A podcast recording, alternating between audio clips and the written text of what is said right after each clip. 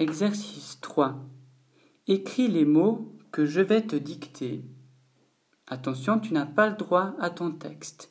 Essaye de l'écrire le plus justement possible et ensuite tu pourras utiliser le texte pour vérifier, pour contrôler tes réponses.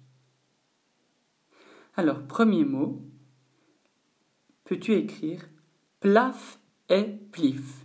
Tu te souviens, ce sont le nom des poissons. Voilà.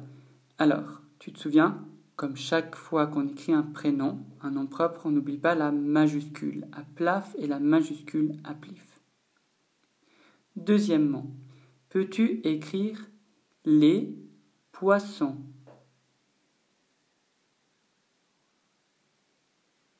Voilà. Alors j'espère que tu n'as pas oublié le S à la fin de poisson pour indiquer qu'il y a plusieurs poissons c'est la marque du pluriel.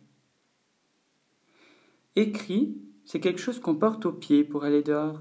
Oui, tu l'as deviné, ce sont des chaussures. Et je te demande d'écrire une chaussure. Tu pourras contrôler ta réponse à la ligne 2. Ensuite, écris sans hameçon. Tu peux vérifier la manière de l'avoir écrit à la ligne 3. Puis, tu peux écrire le verbe pêcher.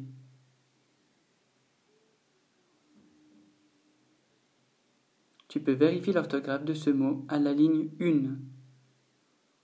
Ensuite, dernier, dernier mot que je te demande d'écrire, c'est le prénom Billy.